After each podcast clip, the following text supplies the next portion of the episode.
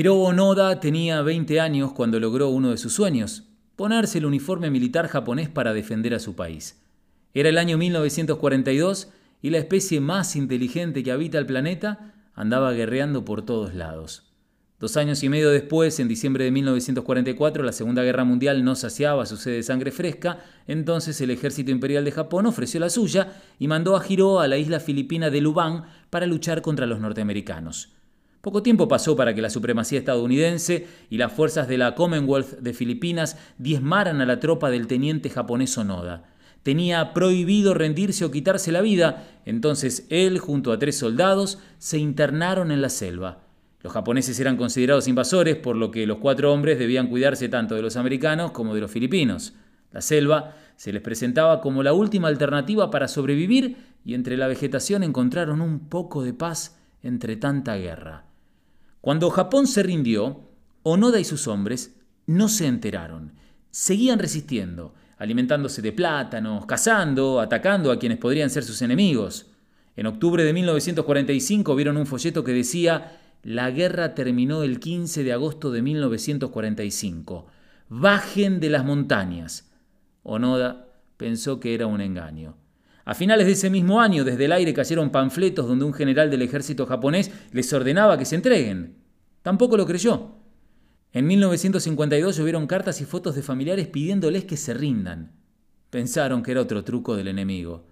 Hasta un hermano del teniente viajó hasta la isla y cantó al pie de la selva a través de un altavoz las canciones que solo ellos conocían. Cuando Hiro se acercó, la voz desapareció y no llegó a verlo. Su hermano, ahogado por la angustia, no pudo continuar cantando y se fue. El militar otra vez pensó que se trataba de una trampa. Ni su propio ejército los encontró. En 1959, el gobierno japonés declaró oficialmente muerto a Hiro Onoda. Su historia se convirtió en una leyenda. Mientras para los aldeanos filipinos el grupo de guerrilleros fantasmas se había convertido en una pesadilla que atacaba los cultivos de arroz, robaba el ganado, herramientas y asesinaba sin piedad, para los japoneses, Onoda y sus hombres eran la romántica representación del honor de una nación que se sentía humillada tras la derrota. Todo cambió cuando la leyenda llegó a oídos de un estudiante japonés que amaba las aventuras. Norio Suzuki tenía 25 años y ordenó mentalmente sus excéntricas prioridades. Encontrar a Onoda, a un oso panda y al Yeti, el legendario hombre de las nieves. Cuando Norio llegó a la isla de Lubán en Filipinas, entró a la selva y al cuarto día miró a los ojos a un hombre de 52 años, de aspecto salvaje pero decidido. Era Hiro Noda.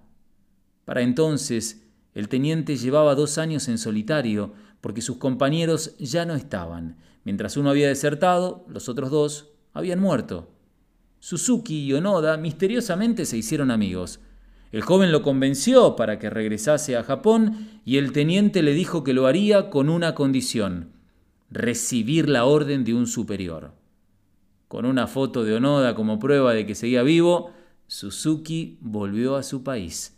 El gobierno dio con el antiguo jefe militar del teniente, que administraba una librería en tiempos de paz, y el estudiante regresó a la selva filipina junto al mayor retirado, Yoshimi Taniguchi, quien le informó a Onoda que podía abandonar su puesto. El subordinado entregó su rifle de cerrojo en perfecto estado y se rindió oficialmente ante el presidente filipino, quien lo indultó por los crímenes que había cometido mientras estuvo oculto en la jungla. Después de casi 30 años en la selva, en 1974, Hiro Onoda pisó su amada nación que lo recibió con honores publicó una autobiografía llamada Sin rendirse, mis 30 años de guerra, pero decidió irse del país. Ya no era el Japón que recordaba. Los avances tecnológicos y los valores de la sociedad habían cambiado. Incómodo, se fue a Brasil, donde se dedicó a la ganadería.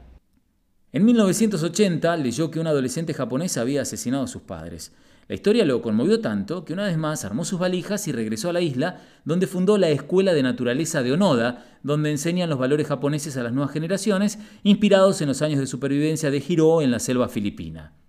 Hiro Onoda falleció en el año 2014. Tenía 91 años. La historia lo recordará como el honorable soldado japonés que luchó una guerra imaginaria durante casi 30 años oculto en la selva. Alguna vez leí que la flor de loto crece en el barro y sale a la superficie para florecer. En Japón simboliza el sacrificio, representa la flor del mundo después de la muerte. Imagínalo a Onoda, floreciendo a través de sus enseñanzas, sus experiencias, sus valores, su compromiso, como si fuese la flor de loto que antes de desplegar su majestuosidad, durante 30 años debió nutrirse y surgir con esfuerzo del selvático pantano de la guerra.